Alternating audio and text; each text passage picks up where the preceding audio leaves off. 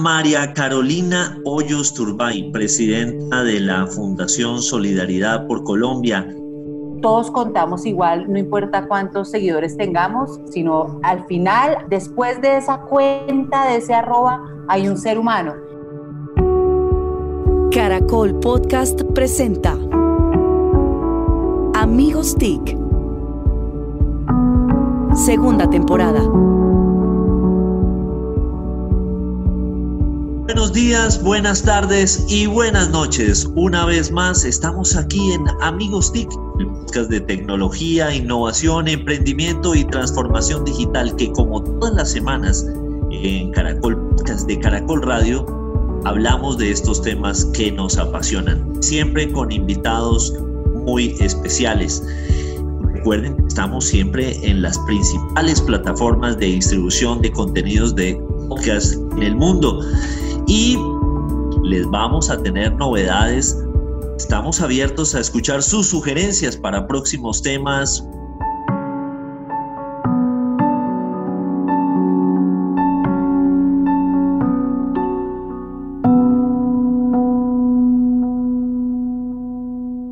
Quiero pedirle el favor, bueno, obviamente, pasemos revista primero. El saludo muy especial a arroba Jole Restrepo, arroba Mauricio Jaramil, arroba Santiago Pinzón G y arroba Didi Burn. Lo mejor es que todos levantamos la mano y nadie nos está viendo. Pero... Sí, nadie. Pero yo doy fe de que allí están. Presente, presente, presente, presente.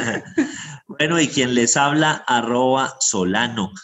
Mauricio, eh, no, le voy a pedir más bien el favor a Jole Estrepo que nos haga el favor de presentarnos a nuestro invitado, que asumo yo, como todos los invitados de Jole, que debió ser jefe de Jole. O trabaja. Sí, claro, sí, claro. O cliente. Y, eso fue jefe y, y eso demuestra que tiene una infinita paciencia. Esta invitada es buzo, es influencer, es gestora pública, fue viceministra, entre algunos otros cargos que ha tenido, emprendedora, cofundadora de una gran empresa que se llama Aldea Lab, con otro gran cofundador que tuvo, eh, escritora, tiene un libro que se llama Desde el fondo del mar y ahora es la presidenta de la Fundación Solidaridad eh, por Colombia. María Carolina Hoyos Turbay, bienvenida Amigos TIC. Hola, muy buenos días, muy buenas tardes, muy buenas noches. Un beso muy grande a Jole, Mauricio, Santiago, Víctor y Denise, la más linda al final. Ay, gracias. ¿Vieron? Aprendan. Es una felicidad poder estar con ustedes y pues qué delicia, esta es una charla entre amigos. Podría llamarse amigos vice también, porque todos los considero mis amigos. Muy bien, nosotros arrancamos. Yo ya quedé feliz por el siguiente 2021, ya quedé montado, ya quedé dichoso con este saludo. Oye, María Carolina, tomo el atrevimiento una vez más y, hago la pregunta de fondo. ¿41 años de la caminata? ¿Esa es la cifra de 41 años de la caminata por la solidaridad? ¿O estoy confundido en cuántos años tiene la caminata por la solidaridad? 42. 42. Sí. ¿Qué ha pasado ahora que lo acaban de hacer digital? ¿Cuál fue esa experiencia de que tantos los colombianos, yo me acuerdo chiquito, Víctor me imagino que pues vio muchas cosas antes, salió a caminar de manera solidaria antes de que existiera y ahora la caminata digital, ¿cómo les fue? Pues para ponerlos en contexto, la caminata de la solidaridad nace hace 42 años y ha logrado ser el cuarto evento más importante gratuito en América Latina Adicionalmente, hace tres años, apenas yo llegué a la Fundación Solidaridad por Colombia como presidenta, le pedía cifras y conceptos que le hiciera como una autopsia a la caminata. En cifras, eso cómo se podía reflejar, se podía ver. Entonces, pues hay un, digamos, son 6.5 kilómetros de recorrido en Bogotá y en esos 6.5 kilómetros durante las horas de la caminata hay una activación económica adicional de cerca de 7.500 millones de pesos. Tres generaciones han asistido a la caminata de la solidaridad por Colombia. El 80% lo tiene agendado y están entre los 18 y 65 años, algo que cualquier producto quisiera tener porque el target o el segmento es súper amplio. Entonces, pues entrar a, a asumir la pandemia como un desafío, a entender que el COVID-19 no había frenado la solidaridad, sino teníamos que ver cómo hacerlo, pues era difícil en la medida en que es un, eh, un evento de ciudad, de país y, y no le pertenece a esta organización. Entonces, pues la responsabilidad era mayor a través de estrategias de metodologías ágiles, de hacer talleres pensando, creando fuera de la caja, nos dimos cuenta que teníamos una oportunidad de oro para pasar de un millón y medio de personas que asisten, desde cuatro millones hasta uno. Eso, digamos que cuando lo contaron en la época de, en la primera, en la primera alcaldía de, de Mocus, eran aproximadamente cuatro millones. Yo creo que el tema de las redes sociales hace que la gente se conecte de una manera distinta, hasta la última que fue un millón de personas que asistieron y dijimos, nos vamos a lograr 6 millones de personas a través del mundo digital. Y pues resultó interesante, nos divertimos mucho, de verdad, fue una caminata híbrida, eh, pero sin público en la parte presencial. María Carolina, ese paso del, del viceministerio en el, el MINTIC a este mundo, la solidaridad, en paralelo con la consultoría en temas de transformación digital, ¿cómo es ese balance? ¿Cómo es ese, ese poner en la balanza más bien ambos escenarios o bueno, los múltiples escenarios en los que eh, has venido desempeñando? ¿Cómo ha sido pasar de ese poder en lo público para hacer que las cosas pasen ahora desde un escenario de lo privado? Víctor, un jefe mío decía que no hay dos cargos iguales porque depende de quién lo ocupa, arma, digamos, eh, su, su manera de hacerlo y su sello personal. Yo, independientemente de dónde he estado, eh, he tratado de tener vocación de servicio. Eso, no quiere, eso es, eh, digamos, realmente a mí el tema del servicio me apasiona. En eh, el sector público lo pude hacer, y llegar aquí y hacer esa mezcla entre la consultoría, el mundo de la transformación digital, que es mi pasión, y, y, poder también tener mi vocación de servicio al lado, pues ha sido espectacular. Ahora con la pandemia me he dado cuenta, digamos, antes entendía por qué había llegado a la Fundación Solidaridad por Colombia, me la habían dado en el tetero, yo estaba muy cerca, pero nunca me imaginé que la persona que se la inventó y que soñó con una revolución iba a necesitar ayuda eh, como mi abuela Nidia, pues que a los 87 años dijo, por favor venga, ya estoy casi ciega, necesito dar un paso al costado, ayúdeme. Entonces, todo el tiempo entendí que esa era la motivación, pero ahora que se vino la pandemia y que tocó realmente desarrollar una estrategia donde eh, la manera en que se traduce la solidaridad o por donde viaja la solidaridad es digital, pues dije, estoy como en una arenera entonces, digamos que han sido tres años y medio espectaculares, donde he aprendido, he tenido más tiempo para mi manada, cosa que me parece espectacular. Pude escribir mi libro, que era una de las cosas que quería hacer, fue uno de los cinco libros más vendidos el año pasado. Y bueno, y he tenido la posibilidad de, de, trabajar en lo que quiero y, y, de sentirme útil. Que yo creo que cuando uno se siente útil, la, la ecuación tiene sentido para la vida de uno. María Carolina, además de, de la transformación de la caminata, este confinamiento trae unos grandes retos al mundo de, de, la educación. El impacto en términos de educación de la caminata eh, de, de, la Fundación Solidaridad por Colombia es gigante, pero ustedes atienden a población de estratos 1 y 2, donde no, muchas veces no están conectados. ¿Cómo ha sido ese reto y qué estrategias han logrado implementar y, digamos, cómo, cómo es ese contexto? Esta es una, una pregunta espectacular porque me gustaría tomarme un minuto para decir algo y es, ¿para qué está la caminata? La caminata no es el fin de esta organización, es el medio con el cual recogemos los recursos para beneficiar a personas, como tú dijiste, de estrato 1 y 2. ¿Qué hacemos? Hemos en 45 años que lleva la organización, es decir, más que la caminata, nos demoramos unos años entendiendo cómo íbamos a monetizar esto, hemos entregado 34 mil becas educativas, hemos podido estar en, eh, eh, en, en 172 municipios del país. Hemos podido atender a 65 mil familias y tenemos la red, la Escuela de Ciudadanía Global más antigua del continente, con más de 300 mil jóvenes. Entonces, pues el reto, cuando llegó la pandemia, nosotros tenemos 5.300 eh, beneficiarios en diferentes partes del país, 18 jardines infantiles donde todos los beneficiarios son hijos de personas que están por debajo de la línea de la pobreza extrema y pues nosotros teníamos que, tenía que seguir la máquina eh, eh, conectado con ellos. Entonces hicimos tres cosas. Primero, un mapeo de conectividad, de acceso, de en cómo nos estábamos enfrentando, cuáles eran nuestros beneficiarios desde una óptica distinta. Y ahí hicimos algo espectacular y es que nosotros conocemos muy bien a nuestros beneficiarios, porque para tú recibir una beca a la universidad, tienes que durar al menos siete años con nosotros antes. Entonces nosotros realmente, nosotros no damos un sándwich, un abrazo y un cartón y decimos que es un beneficiario. No, no, no, no, no. Entonces, no conocíamos, nos conocíamos muy bien a los beneficiarios, pero no en esa capa de conectividad. Ahora ya modificamos, ya tenemos una nueva manera de verlos.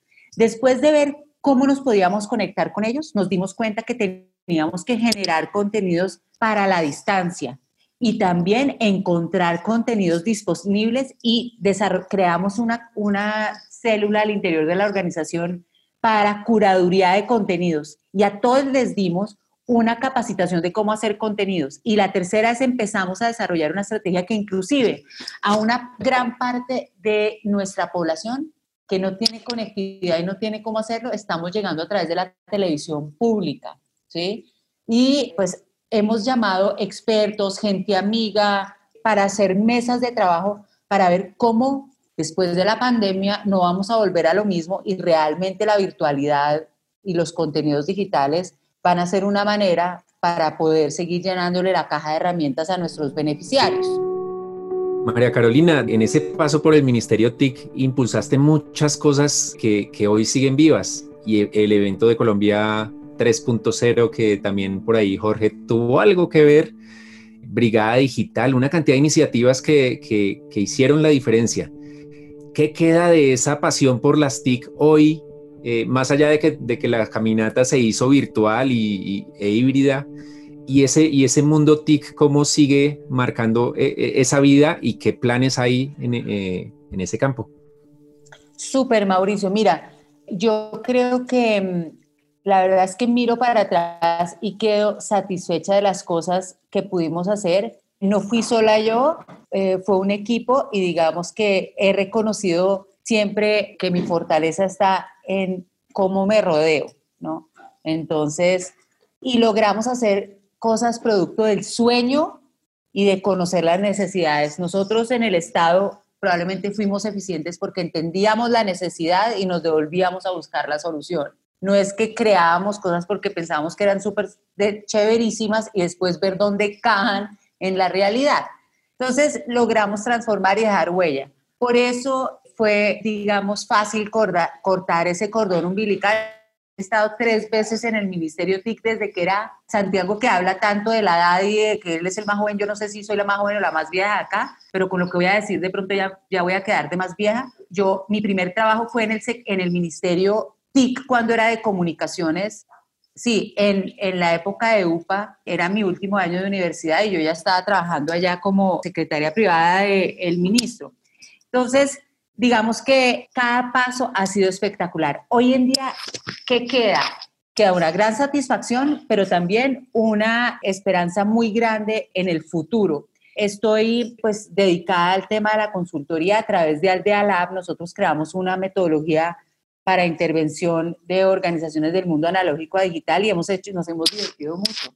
Creamos eh, la célula de innovación del Banco de la República, acompañamos a, universidades, a organizaciones públicas y privadas a, digamos, ese tránsito del mundo analógico a digital.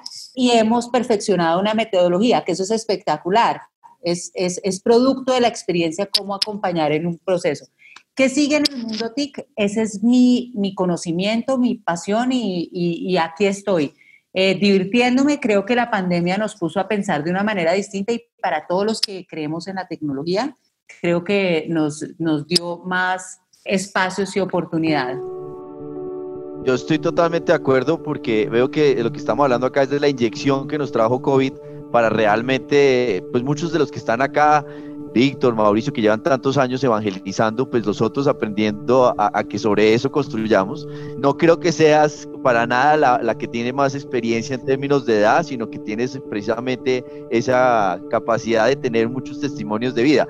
Y ahí era mi pregunta, ¿cómo ves ese liderazgo femenino en la economía digital? ¿Qué está pasando? Porque tú eres un maravilloso ejemplo de cómo pues desde ese momento el ministerio a lo que estás haciendo ahora lo llevas en la práctica, pero ¿qué nos falta? Y es algo que también es apasionante desde la Andy que estamos buscando, que haya más visibilidad, y desde Amigos Tico hemos dicho, de las mujeres liderando esta economía y esta transformación digital. Yo soy como el chavo del otro, siempre digo mal los refranes, pero ayúdenme.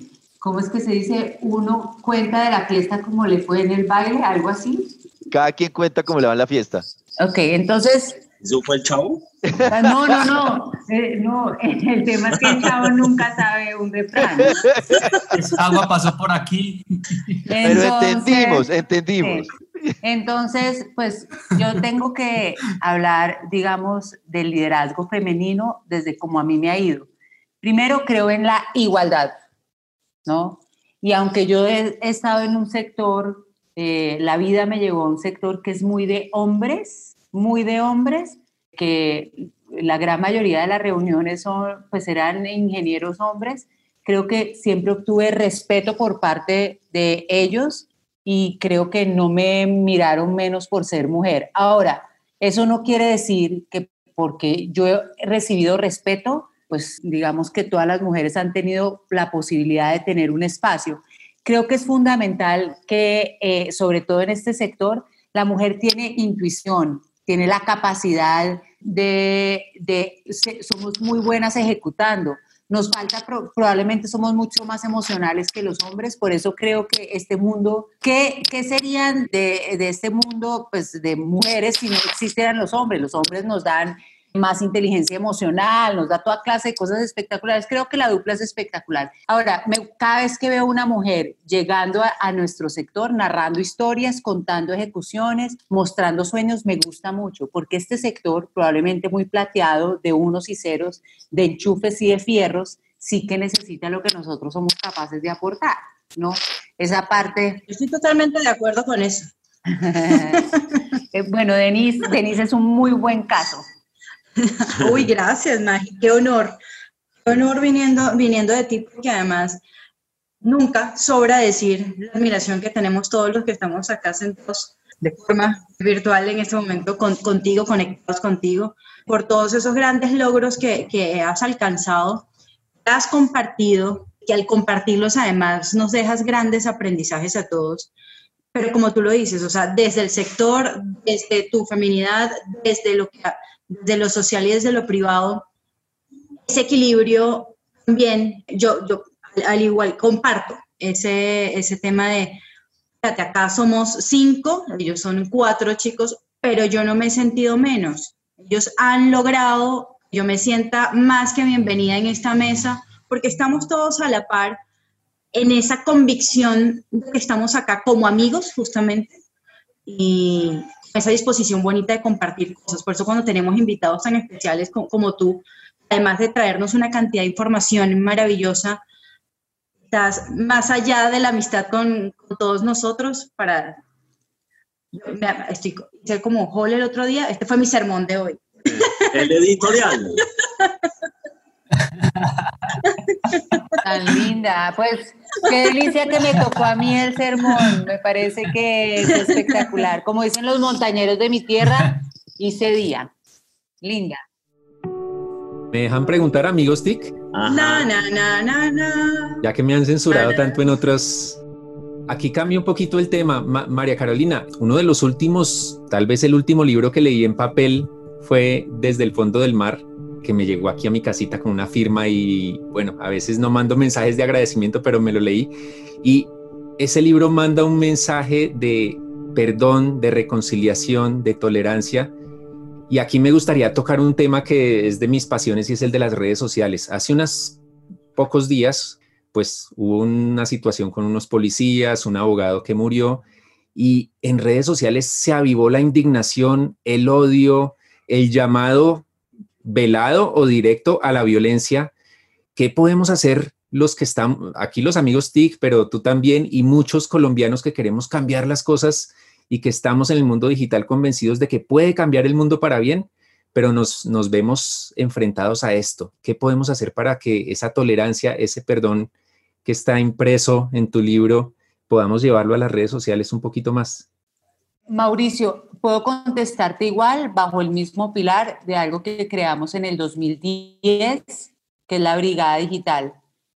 Yo creo firmemente en que todos los que tenemos un aparato conectado a ese mundo maravilloso de eh, el mundo virtual y, además nos podemos narrar historias y conocer historias y co-crear historias y, a través de las redes sociales y conectarnos, tenemos que tener los mismos valores que tenemos en el 1.0.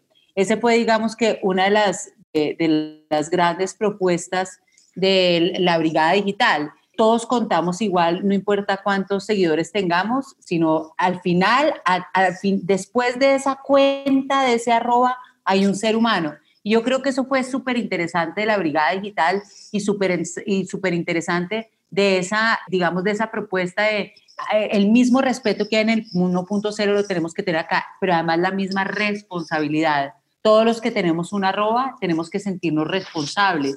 Mira, por ejemplo, tú hablabas de eso que pasó con este abogado, que es una pena que suceda, pero mucho de eso fue llamado a la, incitación y, y los sitios de concentración a través de las redes sociales, ¿no? Ahora, como sociedad no tenemos que pensar, es inadmisible que suceda lo del abogado, sin lugar a dudas, pero también es inadmisible cuando ah, utilizan un acto de violencia para, perdón, el perdón, mm, digamos que es eh, individual, pero creo que también como sociedad eh, podemos empezar a aproximarnos a estos temas de una manera distinta, pedagógica. Los seres humanos necesitamos reflexionar. Si no hablamos de los temas, es imposible que aunque el perdón, por ejemplo, es un tema individual, como sociedad no podamos avanzar a algo menos, menos convulsionado. Ahora, la pregunta sería, nosotros como sociedad tenemos las redes sociales que nos merecemos, es decir, el ambiente que nos merecemos. Esa es una pregunta como para, para trabajar sobre ella. Nosotros hicimos en el Ministerio TIC algo que es espectacular y es crear pedagogía a través de En TIC Confío y del autocontrol. Yo creo que aquí nosotros tenemos que hacer autocontrol y reflexión individual. Sí, el tema de la brigada digital ha sido una de las iniciativas que han sido fundamentales para ayudar a ayudar. Eso es también parte de lo que, lo que muchas veces nos falta en la sociedad. Bueno, lástima que después el, gobierno no siguió como creyendo en, eh, la necesidad de apoyar esta iniciativa, quedó en manos de los ciudadanos y vamos a ver cómo se, se fortalece, se refortalece y repotencia esta iniciativa porque vale toda la pena. Denise, inquietudes eh, alrededor de la educación. No, no por eso yo estaba calladita para que justamente después de todo lo que hablé me da pena preguntar. Otra reflexión corta. me da pena preguntar, pero si me dejan, María Carolina, pues ya, ya Jole hacía, hacía una pregunta relacionada a, a este tema justamente de cómo seguir formando en, en medio de, de, todo lo que está pasando. Si nos contaste un poco de las acciones que han realizado, pero yo quiero ir un poquito más allá. ¿Cómo ves tú justamente el futuro de los procesos educativos de la Fundación después de esta etapa, ¿no? Mira, yo soy madre y tengo dos hijos que están, digamos, en, en plena etapa de, de, formación. Y pues también soy madre de 5.300 personas que hacen parte digamos, son beneficiarios anualmente de esta organización. Y, creo varias cosas y, me pongo a reflexionar sobre ello, de todo lo que he visto, entendido y leído. La primera es la realidad como la conocíamos hasta el momento cambió. La revista Forbes hace poco decía, no están todas las respuestas, pero lo que sí sabemos es que hay cinco pilares que van a definir la nueva realidad y entre ellas las cinco tenían que ver con condiciones y lineamientos digitales, ¿no? Eso quiere decir que la, la, educación no puede ser una excepción. Vamos a, yo quiero que la virtualidad continúe después de la pandemia. Pienso que estamos siendo sumamente eficientes en una educación, digamos, a través del mundo digital, los jóvenes necesitan, como todos los seres humanos, necesitamos relacionamiento, contacto físico, los que somos kinestésicos más, a mí me hace falta tocar y, abrazar, pero hay una cosa que me parece que es súper interesante y es que este mundo digital eh, en la educación se ha convertido un gran desafío pero inclusive llegando a una población de difícil conexión por eh, todo el tema de las capacidades económicas, la conexión que tienen, el acceso que tienen, digamos, y la apropiación a la tecnología, inclusive a ellos ha sido absolutamente espectacular. El proceso después de cinco meses pienso que valió la pena. Ahora, el costo social pues estamos viendo hambre, estamos viendo desesperanza, también vemos esperanza por el otro lado, hay, muchos contrastes. Pero en términos de digitalización, en términos de aproximarse a procesos educativos a través del mundo digital, me parece que ha sido espectacular. El sector de la educación tradicionalmente ha sido muy conservador y esto puso a que realmente pensáramos de una manera distinta. Entonces lo vamos a hacer híbrido, estamos buscando cómo realmente, además, cómo darle más la posibilidad, no esa ecuación que nos enseñaron emisor, medio, receptor, sino porque en el mundo, en el mundo analógico, pues es muy así, el profesor o el líder y se van, sino en este mundo virtual realmente hemos podido generar un círculo virtuoso, un feedback, estamos oyendo mucho más a nuestros jóvenes y niños le hemos dado eh, un, un, papel importante a los padres de familia. Fíjense ustedes, este tiempo, en esta comunidad en la que nosotros estamos en 18 sitios, pero por ejemplo, estoy hablando de los jardines infantiles, los padres no estaban casi con sus hijos y ahora a través de ellos estamos educando a los niños, empoderar a los padres, ese proceso espectacular. A muchos de ellos les mandamos las clases, los módulos a través de WhatsApp. O por ejemplo en Córdoba, que tenemos jardines infantiles, que no hay conectividad, imprimimos cartillas una vez a la semana y las mandamos a esos municipios para que les llegue en papel. Pero es una manera espectacular de generar empoderamiento a estos padres que hoy en día están más cercanos a el desarrollo de sus hijos. Era María Carolina Hoyos Turbay, presidenta de la Fundación Solidaridad por Colombia, ex viceministra de las TIC, empresaria, innovadora, educadora, comunicadora, jefe de Holly, jefe mía también.